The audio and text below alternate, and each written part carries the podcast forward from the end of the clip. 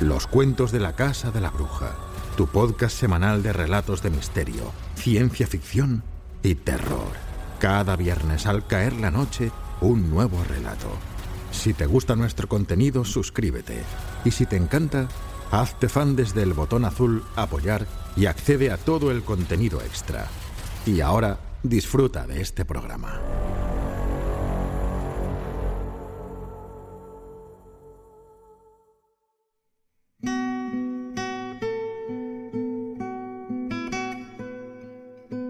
Hoy presentamos Los que se van de Homelas, de Úrsula K. Le Guin.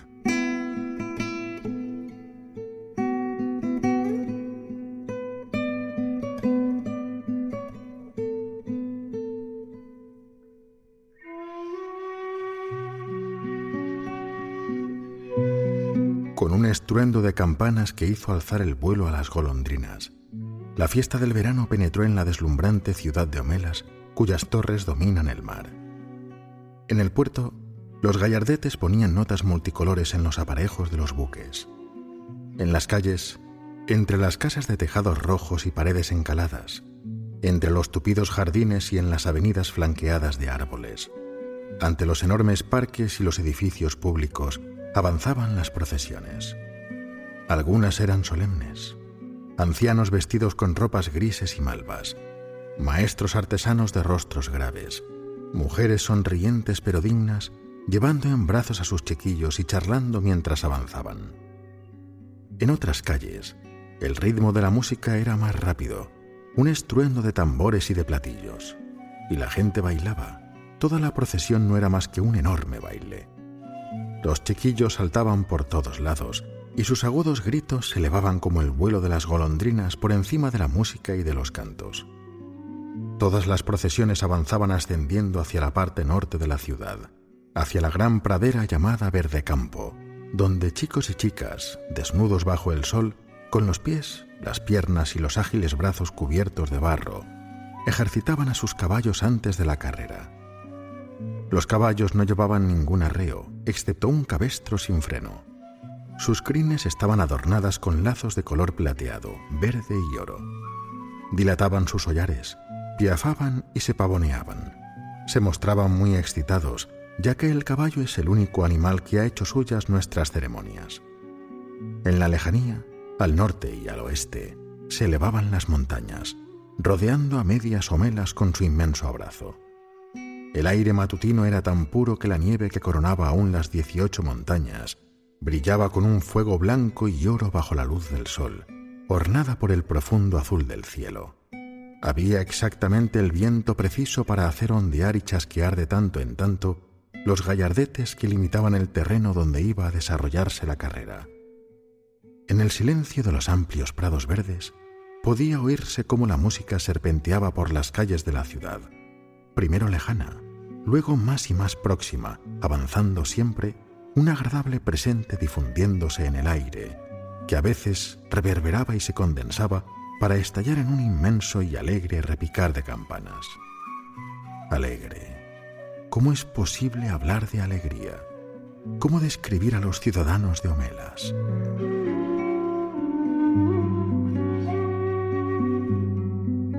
Entiendan, no eran gente simples, aunque fueran felices. Pero las palabras que expresan la alegría ya no suenan muy a menudo. Todas las sonrisas se han vuelto algo arcaico, una descripción tal tiende a afirmar mis presunciones.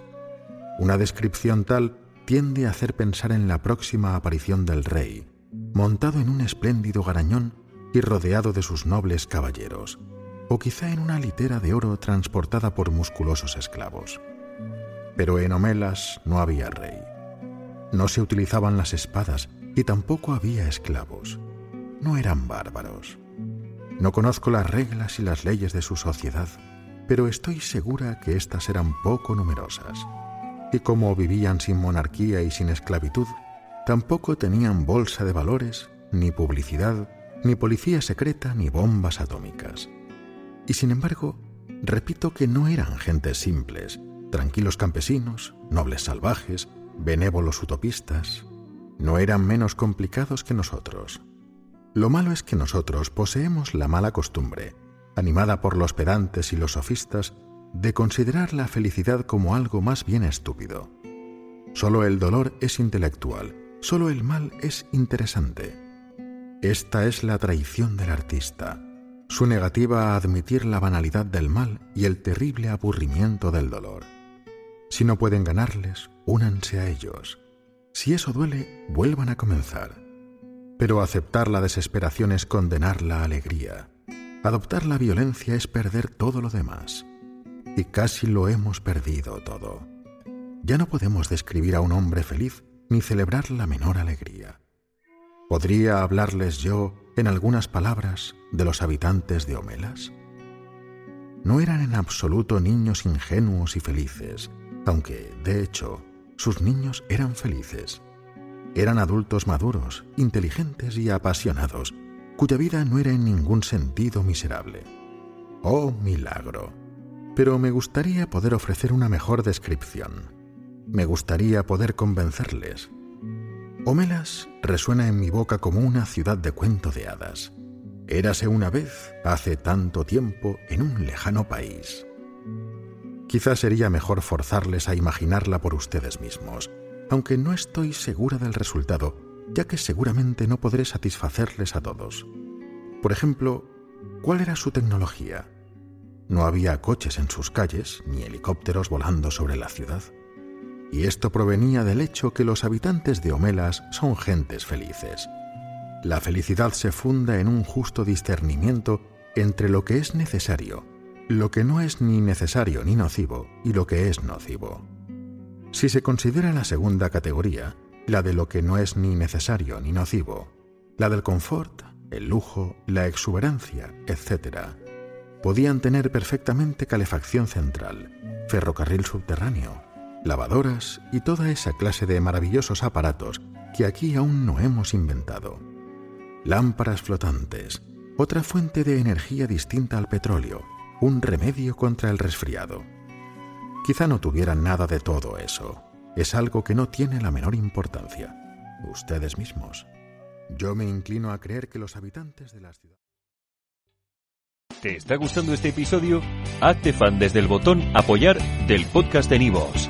Elige tu aportación y podrás escuchar este y el resto de sus episodios extra. Además, ayudarás a su productor a seguir creando contenido con la misma pasión y dedicación.